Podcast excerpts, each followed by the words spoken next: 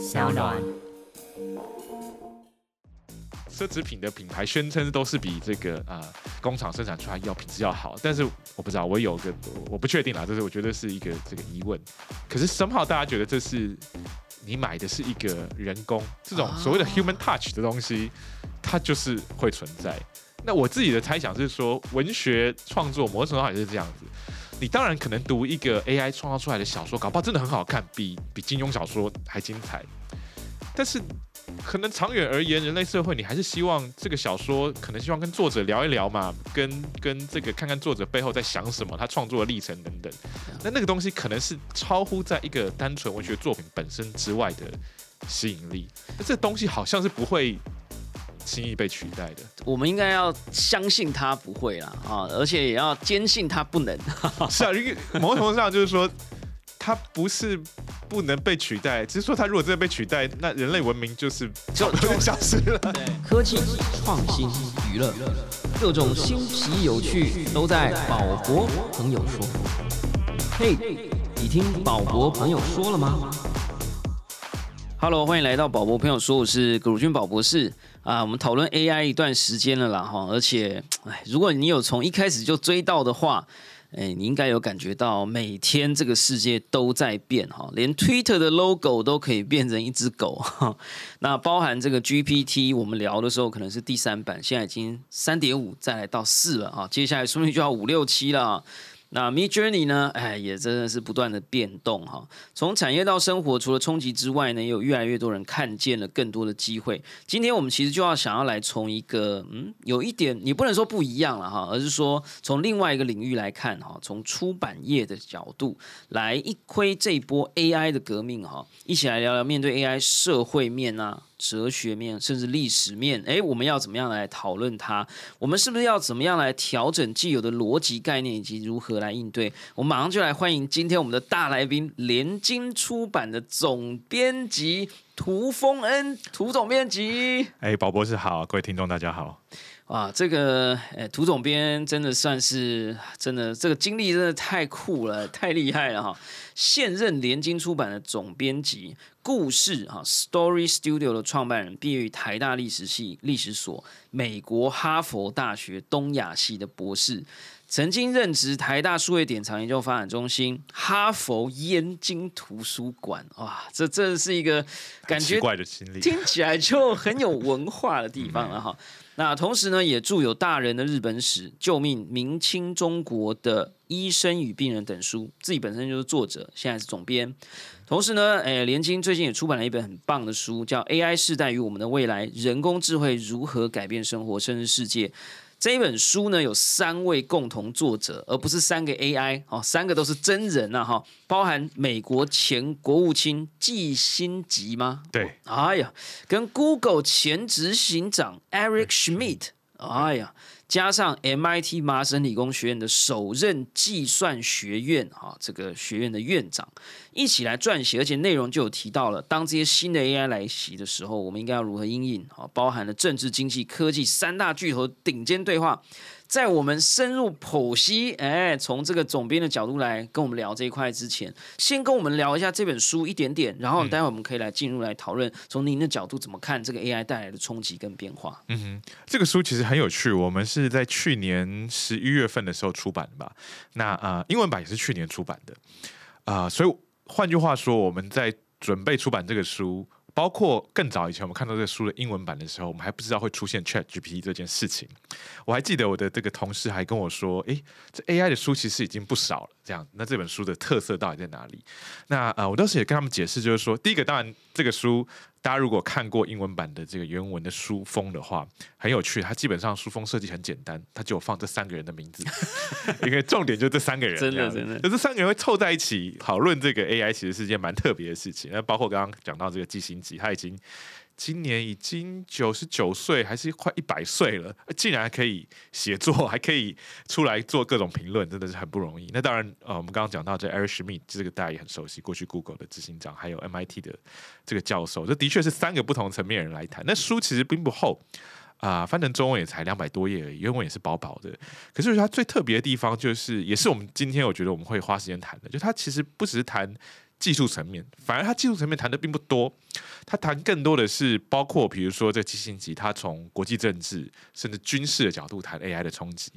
那 Google 的这个执行长谈谈的比较多的是经济层面的，但我们不知道谁写的篇幅是什么，但隐约可以看得出来每个人关心的面向。那可是更有趣的是，我觉得他从了一个哲学的角度来谈说 AI 对于人类生存的意义。或是人之之为人，到底啊会产生怎么样的改变？那我觉得这个是我们现在可能在谈很多，不管是 ChatGPT，不管是 Midjourney 这些 AI 的技术层面的时候，可能啊，我觉得大家多少会去想，会会碰触到，可是没有没有一个这么完整的这个讨论。那或者说，真的从一个包括历史、包括哲学的角度去讲说这个东西的啊意义跟冲击到底在哪里？所以就这个书。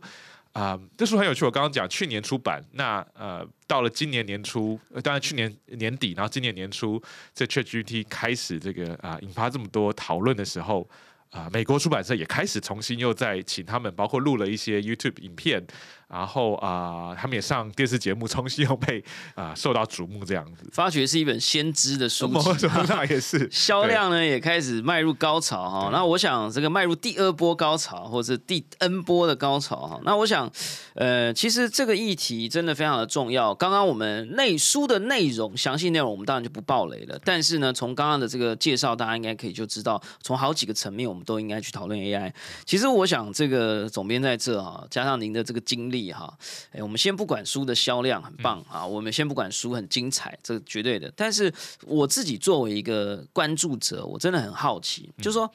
AI 所带来的这个影响，从您这个哇历史系、历史所、东亚系，而且这可能是探讨过去的社会的演进。对，你的观点是什么？我先讲一小段，就是说，我们一直有一个辩证是说。AI 就像以前的工业革命，对它带走旧工作，也会带来新工作。可是，一直有一派，我从二零一四年在起点大学就一直有非常多的经济学家发出警告：，接下来这一波数位革命、AI 革命带走的工作会远大于创造出来的新工作。我不知道从历史的角度来看，你觉得这只是一个再次重演的历史片段？还是你自己作为编辑，你自己作为这本书，你们也发行这本书，你自己会不会觉得，哎，好像也有跟历史有不一样？这个点你怎么看？啊，我觉得，就学历史的人通常都会说，我们没办法预测未来了，来逃避这个问题。但我觉得一定是这样，就是说，历史不可能是完全重演，但是你一定是在看历史的时候，你会去思考它啊，怎么样让你对于未来会有一些想象，或是你考虑的层面。可能更多，比如刚刚宝博士讲的啊，工业革命跟现在 AI 一定都会带走很多工作，也一定都会创造很多工作。我觉得这个至于是创造的多还是这个破坏的多，我觉得这个有点难讲。嗯，但是我觉得比较重要的是，比如我自己在想这个事情的时候，我会觉得工作是一一回事啊，工作后面。隐含更大的问题，只是整个社会结构的改变，不只是工作而已。就工作，当然工作占了我们这个每个人生活的很大一个部分。但是像工业革命，它并不只是一个人少了工作而已，它是整个社会结构的改变嘛。像啊，甚至是我觉得社会结构改变会引发思想上的很多改变。像我们在十九世纪，大家开始谈资本主义的问题，开始有共产主义出现，这其实是工业革命之后才会出现的一个这个现象。那啊，所以我也。我其实还是没办法预测未来，但是我也是在想，就是说 AI 出来之后，对于我们整个啊思想上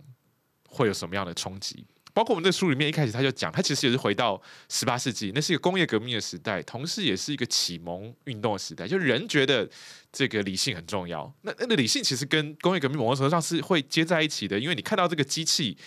的运作是这样子，那那时候开始一个对人的想象，就是人可能也是一个机器。对，就是说，包括人体的运作，像是一个工厂一样运作，这其实都是十八世纪那时候才才出来的一个想象。所以，这个思想跟科技跟社会几个这个面向，其实互相联动的。我觉得结果可能不会一样，但是节奏可能会很像。我觉得您刚刚提到的这个非常有趣，就是说，你说包含后来的资本主义，包含后来出现的共产主义，其实历史有时候是一个巨大的改变发生的时候，会产生一个所谓涟漪啊。有时候涟漪长到大家已经忘记它一开始发生的点。其实我自己印象非常深刻，我在读这个有一本叫《Bitcoin Standard》啊，就是比特币。标准，whatever 这一本我觉得很棒的书，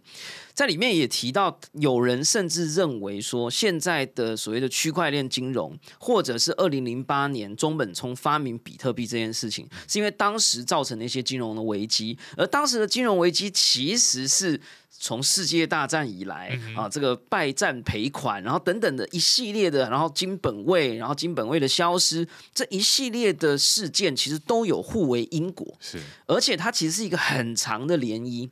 我我觉得您刚刚提到这个，我们 AI 造成的这个新的池呃石头掉进池子里，对啊，这个涟漪不只是可能会很长，可能还会彼此互相影响，对，包含社会，包含经济。我是非常认同的。那我同时也觉得非常有趣，是您刚刚提到工业革命之后，其实就启蒙时代，甚至之后还有浪漫的主义。其实我之前也一直抱持着这种想法，我目前其实也还是相对乐观的这么觉得哈，就是说，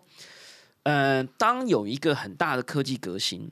人开始怀疑自我价值的时候，会开始向内追寻。对，其实这在我二零一五年回到台湾，在小巨蛋演讲的时候，我就提过这件事情。嗯那这几年的这个变化，开始验证了这一件事情可能的发生。对，有时候不是坏事，但是我们要怎么在中间的那个涟漪的这个一波又一波的那个过程里，人心跟社会还是会震荡。你你放远来看，其实池子是很平的。是。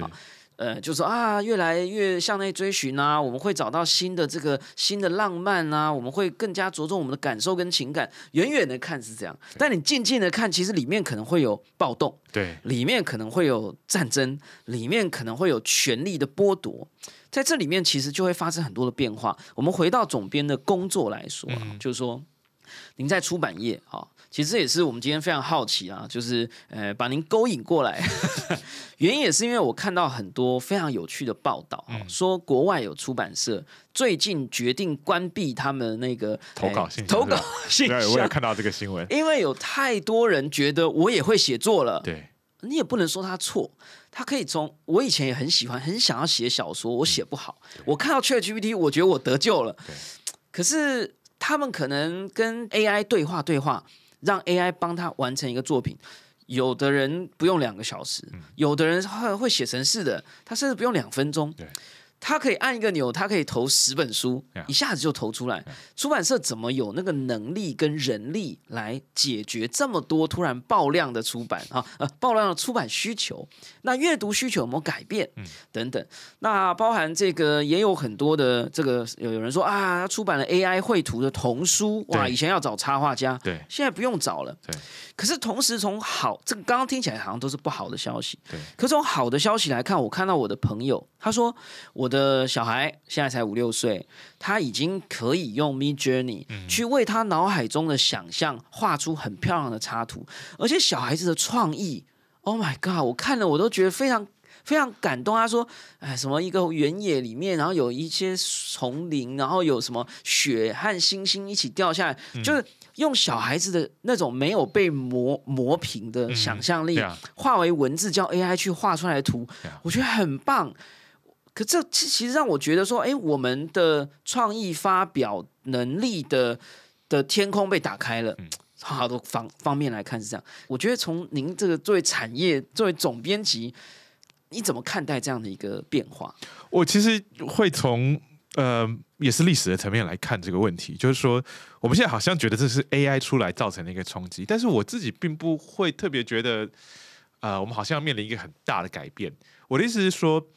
刚刚我们讲到这个某个程度上内容过剩这件事情，不是今天才出现的。哎呀，就是这个事情在网络出现之后，这个发表平台降低，我们已经生活在一个内容过剩的时代里面蛮长一段时间。所以对这个出版业来讲，我们一直都就已经很长一段时间需要去面对这个问题。那坦白说，并没有一个很好的解答。就是说，我们现在出版产业需要跟很多不同的内容竞争，说跟 Netflix、跟 YouTube、跟各式各样的网络上的免费的内容竞争。所以，我我觉得在这个层面来讲，AI 倒不会好像因为有了 AI 或有了 ChatGPT，突然之间内容啊又怎么样？就是那个从内本来内容稀缺的时代到内容过剩的时代，那那个转变已经早就发生了。我我觉得我完全同意。然后我觉得我们要先取得一个我们的共识。我觉得我们的共识就是好的内容，嗯优质的内容它的价值不会改变，甚至会提高。嗯啊，因为有这么多的内容通膨的的情况之下，真正有价值的东西的价格会提高。呃，比如说这个世界上有这么多的这个产业，呃，有这么多的东西都宣称它有价值，可是当大家都觉得黄金有价值的时候，哎，你看这样这个战争要来啦，啊，世界陷入危机啦，它的价格就会上升，因为你可以不用花太多的成本去找到一个。呃，你可以承载这个风险，或者是承载这个价值的地方。我认为未来的人会愿意付出更多的钱，去避开那个在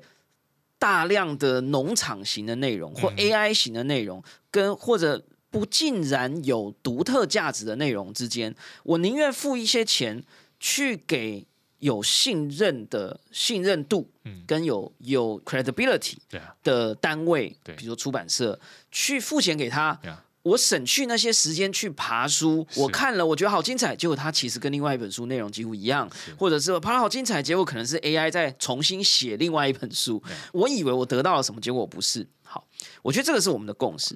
但是我想要讲一个，哎，我觉得我一直现在想起来都还有点细思极恐的画面啊。呃，我我这几天刚从英国回来啊，就是因为一些事情去处理，然后我去了他们那边非常有历史的一个书店，叫 Waterstone 啊，据说非常有趣，就是花了很多的时间，然后找了金融的人才啊，活下来是啊。然后我去了他们的某一间店，四层楼还是六层楼，反正就是很空间非常大。但是我在里面游荡的过程里，因为我每天都在划手机，嗯都是 Chat GPT，都是谁又谁的小孩又用 AI 写出了什么小说，又是谁用 Mid Journey 画了什么很像书籍封面的东西。我游走在那个书店里的时候，我作为一个我在当下想象我自己是一个悲观主义者，我就会觉得，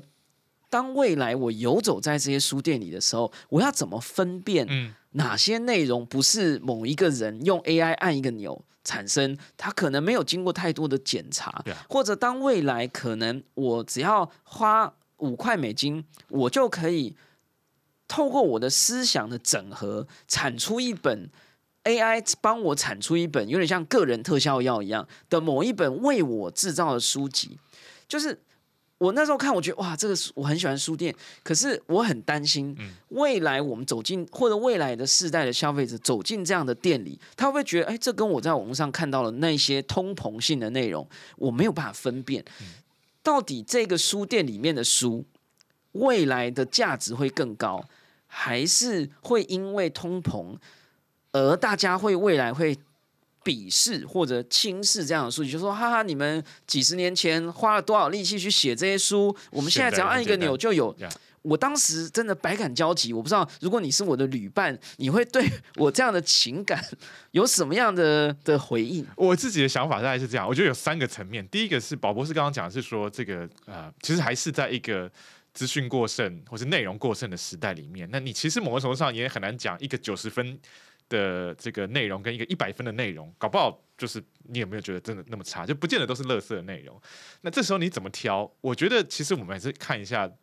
历史，但这个不是很长的历史，可能就是过去几十年历史，在这个网络内容过剩的时代，啊、创造出来的是什么样的结果？就是说，其实创造一批所谓的意见领袖。那这意见领袖其实是你刚刚提到的这个 credibility 的问题，就是说，啊、有这么多的内容，那你怎么挑？你其实相信有几个人帮你挑这样，你跟着几个人，因为每个人的时间精力都是有限嘛，那我干脆就跟着几个人去这样子。那我觉得这也是另外一个，就是说。他创造出来这种内容过剩的时代，创造出来的一个服务，是包括像比如说我们看 Netflix 为什么会成功，纽约时报为什么可以收费？就大家觉得说我我当然我不缺内容，可是有人帮我筛选过好的内容。你是不是真的这些付费的内容一定比免费的好呢？也未必啦。但是我也没时间，我这么忙，我有人帮我做第一关的筛选就好了。这可能是一个。那第二个是这个啊、我觉得这个 AI 创造出来的内容，就是以目前来讲，大部分还是没有人创造出来的这么好。那但我觉得这是一个短期的现象，就是我觉得相信总有一天，啊，至少在某一些领域，一定是 AI 所创造出来的内容。跟人类创造出来的差不多，甚至更好都有可能。那到那一天会发生什么事情呢？我自己在想，就有点像工业革命时代一样，就是说很多事情工厂生产生产出来的，不见得会比人工生产出来的差，而且它可以大量的生产。那这个事情有好有坏了，就是说我们现在很多这个人们生活中所用得到的东西，就是因为有这种工厂可以大量生产，所以大家都可以享用各种好的工具啊、好的这个器材啊等等的。可是人工手工生产出来的东西，生炮它也是在历史当中存活下来的。是比如说 LV 的手工包包，比如说它这个比它当当然这些奢侈品的品牌宣称都是比这个啊、工厂生产出来要品质要好，但是我不知道，我有个我我不确定啦，这是我觉得是一个这个疑问。可是生炮大家觉得这是你买的是一个人工这种所谓的啊 human touch 的东西，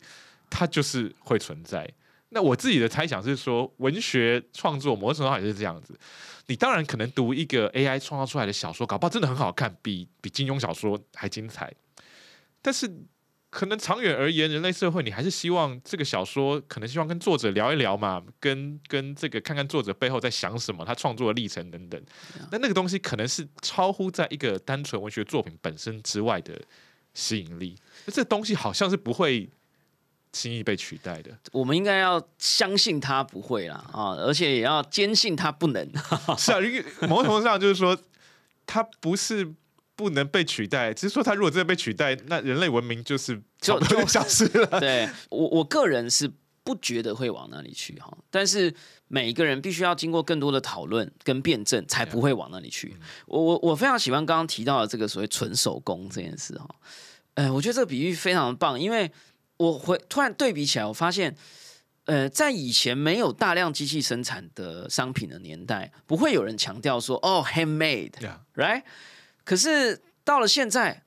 你不会去介意一个东西是 machine made，可是你会想知道这个东西是不是 handmade，对对吧？手工皮鞋、手工包包，说不定未来大家在读小说的时候说，哇，这是人写的，对吧是啊，是啊，是啊。，human right，对对吧？人的也许人写的没那么好，对可是人犯的错误，它会有一个味道，人的味道，对吧？就像我们觉得手工制的皮鞋啊，呃，手工制的产品啊，就是有一点不一样。对你也不用去仔细探究到底哪里不一样，但是它就是人做的对。如果我们对人做的这件事情还不存在任何一点情感的话，我觉得这我们可能就要讨论是道德跟哲学议题啊。对但我们时间的关系，我没有办法谈的很深，但我我们来谈一点点就好，就是说。确实，哎，这个 human made 或 human right 啊、就是他写出来的东西，也许未来我们会觉得很、很、很喜欢、很惊艳，我们愿意为他付出更多的钱。但是有没有可能对于出版社来讲，我不知道这是有点科幻咯，准备好，就是说你们可能会开始收到一些作者用 email 跟你们沟通，他甚至跟你视讯对谈。他说他写了一本小说寄给你们，觉得这稿子非常好。你甚至跟他合作了出版了几本书以后，有人突然发现他好像不是真人，过去没有这个技术。啊，什么？我知道有个叫汤马斯贫穷，我不知道有没有念错哈、嗯有一些那种从未出世的，哈、就就是几乎匿名一辈子的作者，可是他的书很畅销，是有这种人啊，我知道有，但是以前没问题，没有这种到底是机器写的还是人写的，我有没有被骗这种问题。可是未来呢？我们之前找老师来来节目里聊说，我们会不会怕有演讲者？我会不会怕有学生有这种伪造的问题？伪造作者或者是 AI 作者，我们甚至不见得有能力分辨的时候，呃，作为总编，我们是不是在二零二三年，我们今天录音的时间四月份，对啊，事前来这个准备一下？啊哎、其实我觉得这是很有趣的问题，就是说，如果我有一天真的收到一个稿子，我们都学习的真的太美妙了，那后来才被揭露出来是，对，而且他会写 email 给你们啊，他会跟你谈价钱。啊 我那那他说我我只收比特币，哎，所以呢，他也没有银行账户 KYC 的问题。你们可能在任何，他甚至开视讯跟你会议，可是那个视讯的 video 是 real time 的 deepfake 呀。当然，我觉得这第一，如果第一次发生，我甚至期待这个事情，期待这个事情在年经赶快发生是第一次发生，没错没错是人类历史上就好像第一次就好像现在真的是有一些出版社国外的啦，已经宣称他们就是这个书，像我们刚刚一开始提到的，有人是完全是用 ChatGPT 所写的，或者是图画全部都是这个 Mid Journey 所画的。那我觉得这个一两次就是一第第一次是一个噱头，就大家会觉得蛮好玩的。那可是长远而言，我就觉得是回回到刚刚那样，就是你玩久了就好像也就 那就是这样。那我觉得我问好了嗯，假设呃你们进入了这个情境啊，你们觉得这个人很酷，然后呢，哎，可能发到第二本书的时候，或者 whatever，就是你们觉得他可能是 AI，嗯可是这已经不是第一次了哈，因为国外已经有人说用 AI 出书。你们觉得他好像有想要隐瞒你，他也说我就是一个匿名作者，但你们知道这本书一定会大卖，你们会不会有闪过一丝念头，就干脆帮他匿名？你也不说他是人还是 AI，你也觉得你没有责任，反正就是我说，作为 curator，作为策内容的策展人，你们会不会有一种考量是，你们愿意接受这个人不去揭露他到底是人还是 AI？就就先讲哦，就是刚刚我们讲的情境是你可能被骗，对啊，这个情境是你们怀疑他不是人，然后他也不愿意承认。你们会不会想要去帮他保守身份呢后？AI 付版税会不会在你们内部产生这个呃法务的问题呢？嗯你你们现在会怎么想？呃，我直觉想起来，我真的是没有，坦白说没有深思过这个问题。可是我刚刚一边听一边在想，就是说这事情也不完全是 AI 才会发生的，就是说在前 AI 时代。我们其实也不知道一本书是不是某某作者所写的，他可能是代笔，可能是怎么样。那呃，我们有时候也真的很难去深究。当然，出版业过去碰过几个状况，比如说这个呃某某人来了一个稿子，写的非常精彩，讲他个人的故事怎么样，然后后来被揭露出来是是虚构的，就不是他真的。那当当然有一些道德上的问题，可是跟我们刚刚讲，就是说，哎，这个书可能是 AI 所写的。我觉得会分成两两两种状况啦，一种就是说他宣称是一回事，实际上是一回事，后来被揭穿，那这当然会，我觉得会一定会引起争议。另外一种就是他也就不揭露，我们也坦白说，有时候你也无从得知嘛。就像我刚刚讲的，他如果是一个人帮他代笔，是你也你就只能也不是说帮他保守秘密，而是你也很难去去去做什么事情。所以某种程度来说，如果问一个 yes or no，就是说十年内你觉得联经呃出版有没有可能出版一本 AI 作者的书籍？你就直接说了，他就是 AI，、然后他可能是一个 AI 作者界的网红，你觉得有这个可能吗？还是联金会作为一个纯手工界的代表？哎，我们这个坚持手工没，有，我觉得我们一定会。如果有一个，呃因为还是回到这个作品好不好，然后它的出版价值在哪里？我觉得是 AI 写的，不是 AI 写的。啊、应该不是最重要的判断的标准。那当然，所谓的 AI 作者也分嘛，就是到底是纯粹，你知道，我下一个指令说你帮我写一本小说，它就全部生出来，还是说就好像很多 Mid Journey 的创作一样，你其实是需要不断去 tune 它。那最后你某种程度上还是人跟 AI 共同的创作，我觉得还是有点不同层次。如果它是一个 AI 全创作，哇，我觉得那一天如果到来，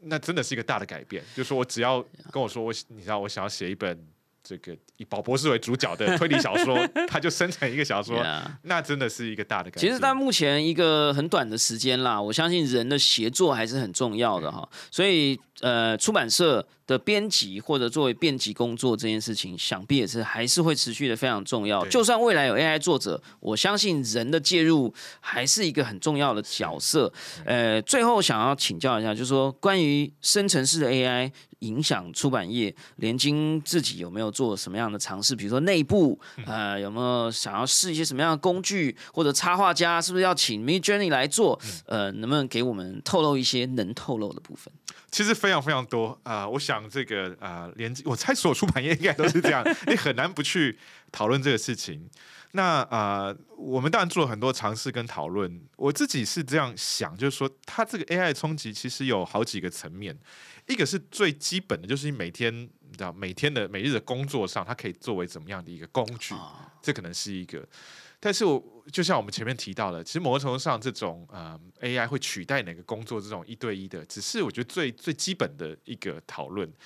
啊，我们自己内部在讨论，我相信很多出版业我们的朋友大家也一直在思考，就是说它的冲击可能不是这么直接，说取掉掉一个工作或是你的一个工项可以交给谁，这个大家都好像可以想象得到了。但是同时也要去阴影的是，我举一个例子，很实际的是翻译这件事情，因为 AI 刚出来的时候，很多人就在讲。那现在 AI 翻译可能会比译者要要要好，或者说要快。那呃，以现阶段是说 AI 的翻译还没办法完全取代一个人工的译者，就人工的介入还是要很多。那就我所知，很多的这个呃翻译者，他其实早就用一些比如说 Google Translate 的协作的这种啊工具。那在这种情况之下啊，我觉得短期之内大家还是会就是依赖这个啊人工译者比较多。因为你如果今天你是一个译者，你用那个 AI 的翻译，然后你自己还要一个一个去对的话，其实有时候未必比你直接翻啊会来的来的快这样子。但它可能造成一个冲击，倒不是说哦我们将来 AI 就可以翻译，而是说就算它的翻译没办法比人工译者好，可是可能很多人就是我以前要依靠出版社去翻译一本书出版，我才能看得懂外文书。可是将来我可能不用，我不用，我我不用去买这个书，我只要拿到原文的东西，我拿到这个 AI 翻译，就算它不是翻的很好，它只有八成九成，但是我大概知道这个书在讲什么，那我可能就不用买书了，我可能就只要。反正掌握这个书大概就好，那个层面可能是从这边先开始啊产生影响的。对，所以我想连金看得很远了哈，就是说，呃，你们反而比较没那么担心所谓人力啦或工项的这个协作或取代，因为这件事情早就有了。对，反而你们在思考的是有没有可能被降维打击或釜底抽薪。是是是。那我相信呢，连金在这个时间开始思考这件事情，应该也很容易能够早一点提出对策。那相信关注的朋友呢，也可以持续关注连金。呃，接下来我想我们可以 call to action 了哈，就是最后呢，除了可以关注这本书《AI 世代与我们的未来：人工智慧如何改变生活甚至世界》，而且是由美国前国务卿、Google 前执行长跟麻省理工学院首任计算学院的院长他们共同编著的这本书，由联经出版来出版这本书。那有没有什么可以关注你们接下来对于 AI 有更多的作为，或者更多的作品？是关注你们的官网还是 I？G 还是 Facebook，是不是可以给我们 call to action 一下？呃，我觉得可以关注一下联经，其实有几个不同的，我们内部有包括联经出版，然后我们还有联合文学杂志，所以其实同时有媒体，同时有这种传统的书籍出版，然后我们也有做一些比较这个，我们其实有一个部门是数位出版部，那以前是做电子书，可是你看很快的，所谓的数位出版的定义已经不再是电子书了，我们包括影音的，包括有声书，包括各种新形态的呃所谓的出版了广义的内容生产。这样子，啊，我觉得大家就关注 各方面的这个各种资讯管道吧，脸书或是这个啊官网都可以。我想在接下来一段时间，我们应该会有很多跟这种呃 AI 相关的一些尝试。来推出，太棒了！相关的链接呢，我们都会附在节目说明栏位当中，也持续关注我们的节目哦。感谢大家收听今天的宝博朋友说，我是葛鲁军宝博士。如果你喜欢我们的节目，欢迎点选订阅，下一集就会自动送上给你哦。不论你是在 Apple Podcast、Spotify、s o u n YouTube 或者其他平台听到我们的节目，欢迎给我们五星评价、喜欢留言或者按小铃铛追踪订阅。我保证这一集一定是人工录制的哦，而且这一段节目的结尾到目前为止都还不是录音播出。我们下次空中见喽，拜拜。Bye.